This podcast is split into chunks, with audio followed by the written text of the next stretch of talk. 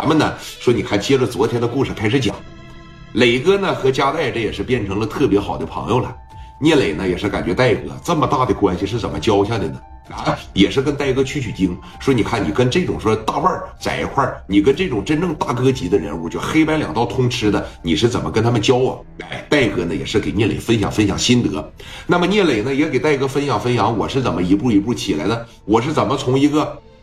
劳改犯哎，到村里边戳我脊梁骨，后期呢，在这个呃青岛发展，一直到现在做这么大，也是有自个儿独特的生财之道。两个人这越聊啊，心里边就越通透，这越通透，哎，咱都知道戴哥的酒量啊非常的大，两个人就喝麻了。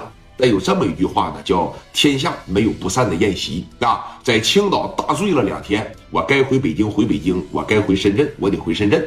就像咱昨天说的，戴哥是九六年回到北京定居。平常啊，回到北京的时候，只是说打个晃、溜达溜达，办点什么事儿。因为戴哥现在也是在发育阶段啊。九四年的时候，戴哥也并不是很大。那你看，两个人这一握手，哎，直接呢从这个呃青岛该回去回去，该回北京回北京，两个人呢这就分离了啊。戴哥说了，你看，最起码在北京交下了两个好哥们儿，这以后再去北京的时候，你是找正光也行，是找戴哥也行。那再好来不济了，那我去深圳，那有点什么事找加代，那都是能给帮上忙的。俩人呢，这就分开了。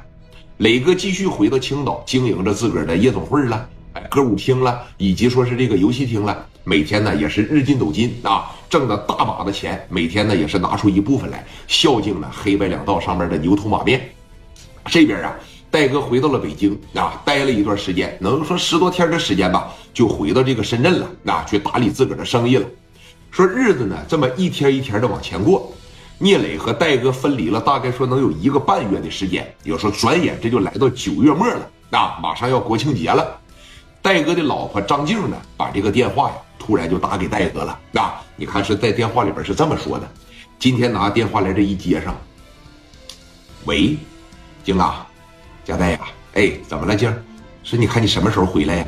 我回去应该还得再过个半拉月吧？怎么的？你说吧，有事啊？也没啥事儿。说你看，自从我跟了你以后啊，就每天在家里边宅着，每天在家里边闲着。